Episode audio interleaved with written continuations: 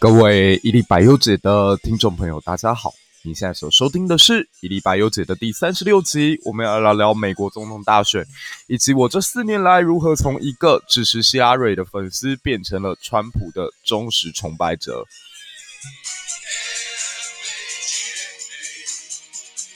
那几个礼拜前，在川普民调稳定的落后拜登十几个百分点的时候，我就在节目上曾经非常大胆的预言说川普必胜。各位如果有兴趣的话，可以再去把那一集找出来，应该是第十八集。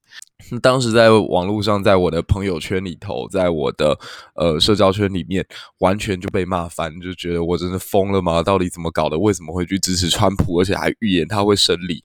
各种嘲讽是铺天盖地而来哦，但是我还是坚持我自己的判断。我在那个时候就觉得，判川普大概在总统大选当中最后能够得到胜出。那这几天，如果大家有跟着更新消息的话，会发现其实川普的选情是越来越稳定的。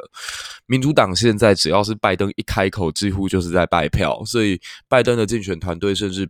在辩论之前，把它雪藏在地下室里面删除媒体，但是几天实在是压不住了，毕竟真的距离大选的日期很近很近了，剩不到一个星期哦。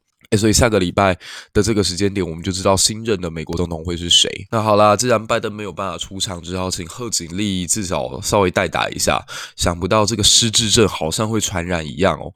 拜登他前几天在接受访问的时候，他说美国人已经受不了 George Bush 了。然后我就想了一下，哦，原来你以为你自己现在在跟小布希选啊？那如果是这样子的话，那我认同你这句话，我也受不了小布希再做四年。毕竟他是美国史上应该是智商最最低的一个总统。这样好了，拜登，我在这一点跟你的观点相同。然后他在辩论会上还讲过，林肯是史上最种族歧视的总统。呃，今天呢，他在媒体上面又讲了说，他自己是贺锦丽的 running mate，他只是他的竞选搭档、竞选伙伴。台湾网友就很酸啊，就是说，诶，他搞不好不小心说出实话了，其实他就是一个傀儡、一个 puppy 而已。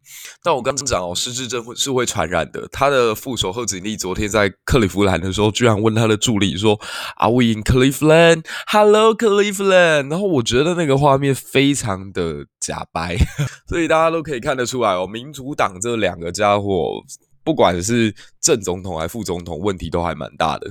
可很奇怪的是，为什么我们在台湾接收到的消息，好像都是川普问题比较大？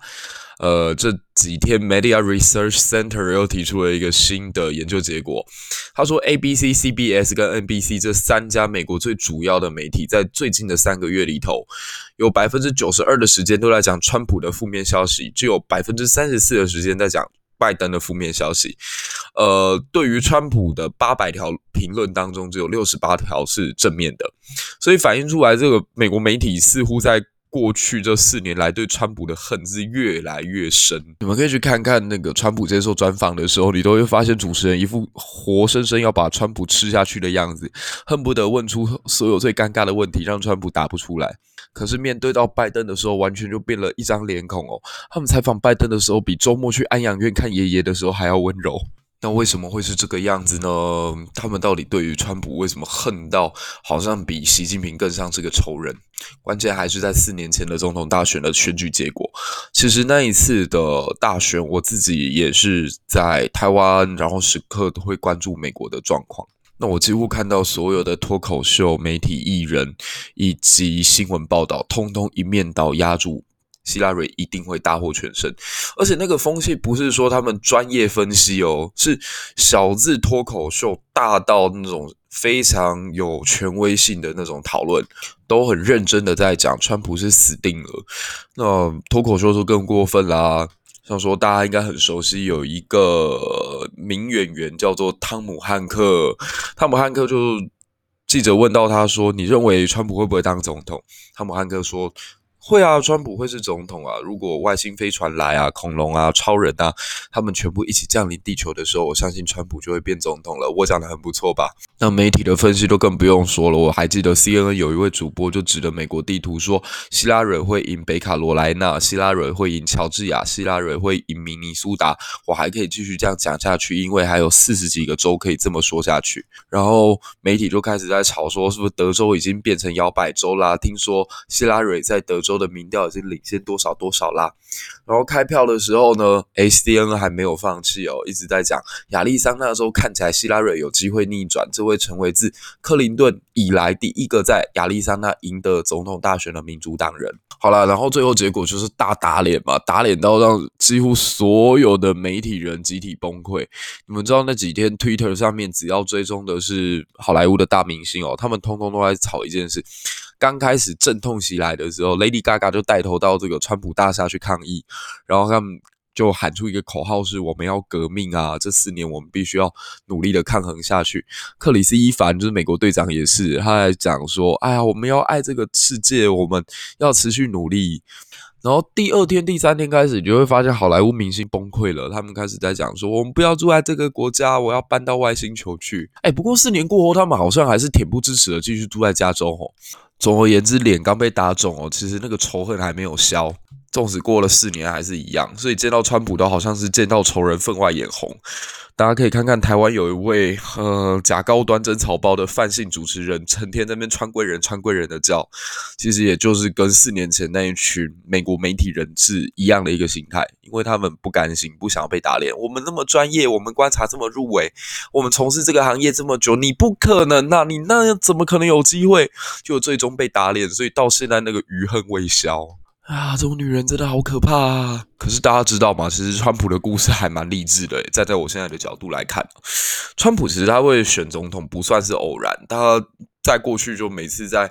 呃，需要媒体关注他的时候，他就会出来放消息说，我打算要竞选下一届总统。可他竞选的永远是下一届，所以大家也久而久之就把他当成玩笑话。二零一一年的时候呢，川普获邀到这个白宫去跟奥巴马进行参会。那在一次那个晚会之上哦，有一位叫做 Seth Meyer 的呃脱口秀主持人，就直接当着川普的面讲说，如果有一天川普代表。呃，共和党参选总统，这完全就是一个笑话。然后那个时候，川普跟他的夫人梅兰妮坐在底下，是一丝笑容都没有，全场观众哄堂大笑。但是对比川普当时的落寞，我在他的身上看到两个字，叫做复仇。因为谁都知道，其实这个局就是奥巴马安排的，某种程度上就是奥巴马。当面拷碎川普的意思。天哪，奥巴马，你这个表面上阳光，实际上阴暗的小人，真的是莫名其妙。那奥巴马甚至亲自在还是总统身份的时候，多次亲上火线去嘲讽川普哦。例如，他去念那个川普的 Twitter，然后最后强调说：“Real Donald Trump，Real。”至少我下台的时候，哈，我会是一个总统，而你，嗯。所以我必须要讲哦，虽然嗯四年前我比较喜欢希拉蕊，但是我从来没有喜欢过奥巴马。我一直觉得奥巴马真的是一个过度被包装过的政治明星，就好像台湾的某个马这样。哎，台美双马还真的有一定程度的联动性呢，这让我突然间想到了昨天在网络上看到网友说的。他说：“其实这一届美国总统会是谁？齁，你就去看这一届台湾的总统是什么党就知道了。就是从一九九六年台湾开放总统直选之后啊，只要是国民党上台，那民主党一定在那一年的大选当中会获胜。像一九九六年的时候，胜选的是国民党的李登辉；一九九六年的同时，美国当选的总统是民主党的克林顿。那各位根据这个。”方式跟思考继续延续下去，到两千年的时候，诶，台湾这边选出了民进党的陈水扁，然后当年的美国就选出了共和党的小布希。零四年的时候，陈水扁经选的连任，零四年的时候，美国总统小布希也是连任成功。那到了两千零八年的时候呢，台湾这里是由马英九总统代表国民党当选，美国那里呢，则是由奥巴马代表民主党。当选美国总统，所以如果从这个联动性来看的话，今年台湾是民进党获得了总统大选的胜利，所以年底 美国会不会也是共和党胜出嘞？哎，这讲起来好可怕，这是某一种神奇的量子力学吗？究竟是缘分的纠葛，还是命运的牵引？让我们继续看下去。那刚刚有提到说，我四年前还蛮喜欢希拉蕊的。呃，希拉蕊其实被很多人都讲成是恶魔，包括美国还拍了一部电影叫《班加西事件》，去讲他如何涉入这个利比亚里头的政治风波，然后甚至偷偷的把飞弹卖给了利比亚的叛军。这个故事好，我好像在前几期也有提到，应该是在美国总统辩论的那一期。可讲真的，我还蛮喜欢这个女人的诶，呃，不过有一个前提条件是她不是我的女人，我才会喜欢她啦。如果她是我的女人的话，我大概会吓死。希拉蕊的个性跟她的背景还有成长经历，完全就是一个。天生的政治人物，她太适合玩政治了，或者说她根本就是为政治而生的。她集精明、虚伪、残忍于一身，她简直太完美。大家如果听完这段话不服气喽，你可以去看一下现在民主党推出来这个副总统候选人卡马拉是什么样子，或者想想我们台湾的陈玉珍以及妙妙姐怎么样？有没有忽然间觉得希拉蕊其实真的很不错？四年前的这个时候，其实我真的还蛮恐惧的，就是媒体都在渲染一个氛围，是全球正在往右走，就是英国居然脱欧成功了，意大利的五星党居然拿到那么多的席次，然后德国的梅克尔政权风雨飘摇，美国的川普居然当选总统。那很担心说川普会不会走一个独权呃独裁集权的道路？我记得应该也是路易 C.K. 哇靠！我真的是他的铁粉了，我已经在节目当中不止五次提到他了。他曾经在节目里头说他会投给希拉蕊的其中一个原因，除了希拉蕊是一个妈妈，妈妈都很坚强，妈妈总是能做到百分之两百以外，还有就是希拉蕊可以被批评。批评希拉蕊不会被封锁，不会被骂，也不会被关，所以他就支持希拉蕊。那这句话要倒过来听，就是如果你支持川普，川普就是一个你骂他会被抓去关的总统。我觉得他其实在恐吓美国人诶。那我当时其实也被恐吓到了，我一直很担心川普上台之后，美国的政治会不会变得更加可怕。所以当总统大选结果出来的时候，我跟美国的呃所谓好莱坞的那些巨星们。同一时间一起崩溃，我也觉得这个世界快完蛋了，世界大战要来了，世界末日要到了，川特勒要来了。可是经过了四年，请告诉我，现在的美国有变得比以前更加专制独裁吗？没有呀，就是你可以看到 A B C N B C C N N 这些电视台疯狂了整天二十四小时不间断的，恨不得二十五个小时啦，一直在攻击川普。如果这是一个集权国家，这些媒体办得到吗？你可以说川普非常不尊重那些。对他批评的人没有错，因为他永远都会在他的 Twitter 上面或脸书上面告诉别人说，那家电视就是 fake news，那个媒体人他报道的东西是 fake news，然后某一家电台所做出来的民调是 fake poll。哎，可说真的哦，难道你们希望川普就跟奥巴马一样，人前手牵手，人后下毒手？表面上邀请你川普来我家白宫吃饭，实际暗地里安排一位脱口秀主持人在上面 cos？你们真的觉得这样子的人格有比较好吗？我倒觉得像川普这种开大门走大路的人，直接。告诉你，我喜欢你，我讨厌你，这不是比较好的一种朋友吗？如果是身边的有人选择的话，我一定选择跟川普这种人当朋友。而且话再说回来啦，好莱坞这些巨星们，如果你们真的这么尊重人权、尊重性少数、尊重黑人、尊重女性、尊重所谓的移民的话，那你应该要用这套标准套用在现在世界上任何的角落啊。可是当香港的反送中运动起来的时候，这么多孩子在街头上面被打得头破血流，新疆几百万人现在被关在集中营当中，你们这群为了人民币见钱眼开的家伙，是一句话也不敢讲。你要我相信你们曾经支持过什么公平正义哦？少笑话人了。所以这四年下来，我真的觉得自己变得好右派。或许之后自己还会再改变啦。我觉得自己或者说台湾人也一样。就是一个非常非常巨大的摇摆州，就是我们可能随时随地都在改变自己的思考方式以及逻辑运作。也可能是看多了现实的社会之后，你慢慢发现，原来过去自己在学生时代只是被关在某一个象牙塔里面，一场非常巨大的春秋大梦。你幻想说靠革命、靠改革、靠上街头可以改变一切的社会架构。可当有一天你进到社会当中，你成为架构的一部分，你看到有人要来破坏这道你好不容易挤进来的位置的时候，你一定也会成为这个既得利益者的捍卫。所以你可以某种程度说，这是一种理想世界败坏幻灭之后的堕落，但某种程度上也是一种面对现实之后的无奈。而且你发现那些带领你喊口号、带领你走向理想的那些人，自己后来也只是在右派世界里头寻找到一个位置。一如迪士尼的卡通，所有电影人物都在告诉我们，必须要拥有勇气。但见到席维尼的时候，请告诉我，连花木兰都跪了，你们哪一个是有勇气的？好啦，那既然距离总统大选又更加接近，我们更细一点来分析一下当前有可能的发展趋势以及我自己的预测哦。呃，还是先讲，我觉得川普一定会赢。那川普最有可能赢的原因在于，他在铁锈带、阳光带都拿到非常大幅的领先，特别是这几天佛罗里达的早投，大家可以看到民主党狂推的 Mail in Box 完全没有吹出来，即使在佛州，他们是已经弄到有六百万选民愿意去投这个邮寄投票，但是领先幅度也不够大。一开始在邮寄投票开票的时候，大概民主党领先的共和党整整六十万。那几天其实我我内心当中就有点问号，觉得呃，难道我之前所收到的讯息是错的吗？可是到了 early voting，就是。呃，选民可以提早亲自去投票之后嘞，这个民主党的优势迅速被共和党吃掉。就短短这一个礼拜里面哦，共和党在亲自投票的这个领先幅度已经达到将近四十万左右，所以把民主党在邮寄投票当中六十万的领先优势吃到只剩下二十万出头。如果这个趋势没有变，一直到十一月三号大选的那一天，那民主党、共和党将会在提早投票这个项目上面完全 tie，完全追平。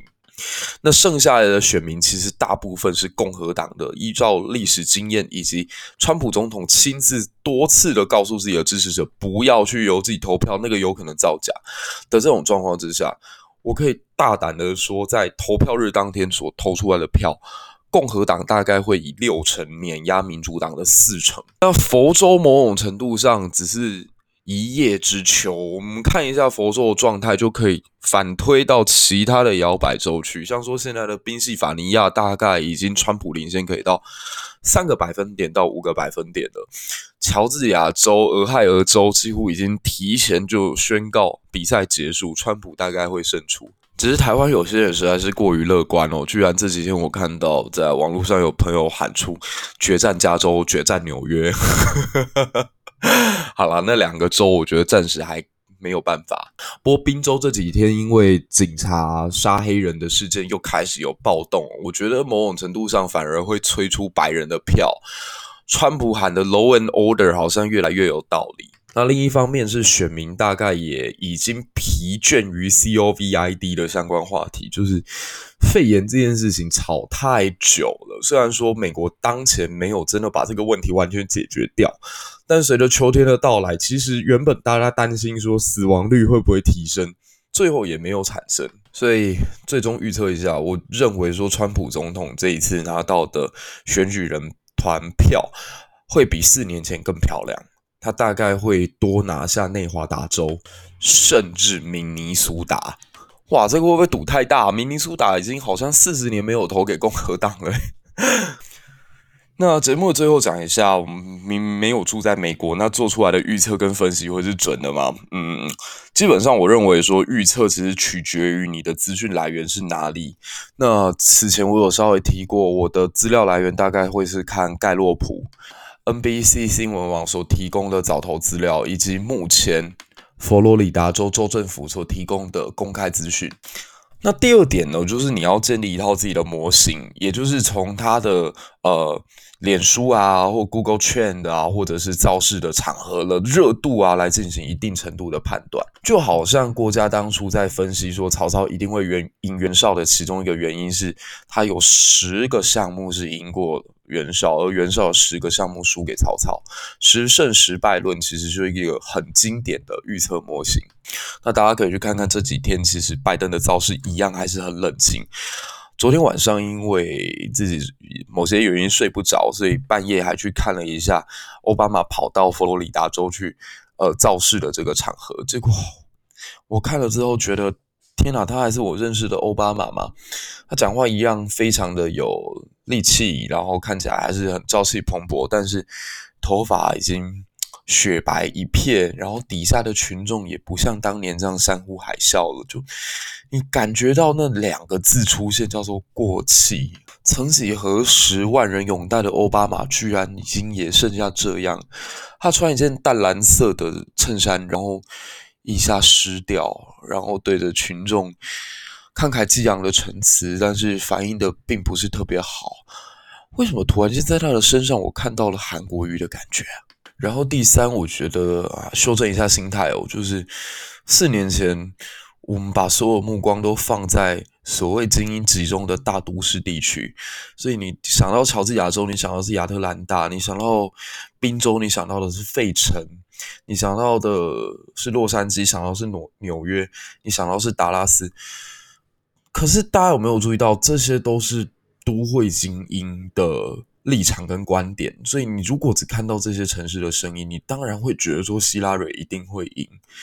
可最终有趣的是，乔治亚州虽然首府亚特兰大是投给希拉蕊的，但最终整个州川普赢了将近百分之六。那迈阿密所在的佛罗里达也是啊，佛罗里达整个州最后是川普拿下来，可是光迈阿密一座城市，希拉蕊七比三碾压川普，欸，诶达拉斯跟休斯顿就更是了。如果你单看达拉斯跟休斯顿，你会觉得哇呀，德州要变蓝色的了，德州准备要进入民主党的怀抱里头了。可最后投出来，德州共和党大胜。我觉得还是要修正自己的心态啦，不然就很像我以前在大学的时候有一个朋友，他呃是北部人，但他不是在北部那种很精华的都会区。只要他提到中南部或讲到我的故乡高雄，就会充满一种莫名其妙的优越感，觉得，诶，你们南部不是怎样怎样吗？你们南部人就是比较怎样怎样的时候，我都会觉得好火大。所以，我觉得某一位最近引起很多风波的那位媒体人，其实他就是动辄以高人一等的姿态去观察这个社会，所以他观点非常偏颇，而且并非真实。那也可能是因为他常年都待在东岸，在纽约嘛，所以时常跟政商名流交往。那交往久了之后，就忘了自己不过就是寄生上流而已，所以他才会言辞当中充满精英的那种优越感。可是真正他遇到汪浩先生的时候，在公视那个节目面对面要讲话的时候，你就会发现，其实他根本就没有料。好了，这一期录完之后，感觉又要得罪一大堆人了。可是没有关系，反正。我最近的，心情真的不是特别的好，毕竟家人的离开让我觉得还蛮打击的这样子，对吧？所以就在录这期的同时呢，我也跑去柯文哲的发言人柯玉安那边乱呛哦，就是我发现他。我很讨厌这个政党，是因为他们永远都在讲别人是政客，但从来没有思考过，其实最爱玩政治的人就是他们自己。一下可以靠绿色，一下可以靠蓝色，一下可以靠红色，又要假装自己很白色，这种政党真的是太肮脏了。我觉得比起美国民主党、共和党，其实更该消失的就是像台湾的这个白色的政党这样。所以我今天还在他的底下留言说：“你们这种玩政治的人去讲别人是政客，真的很可笑。”结果。柯玉安回了我一句话，说：“政治不是用玩的哦，呵，这样子。可是最爱玩，玩到崩掉，剩下百分之四的不就是你们自己吗？好啦，这一期就聊美国政治的时候，总是特别的舒畅哦，就是有的时候失言也会特别多。那谢谢大家的包容，也谢谢大家的收听，希望你会喜欢这一期的《一粒百油姐》。那我们下一期再见，拜拜。”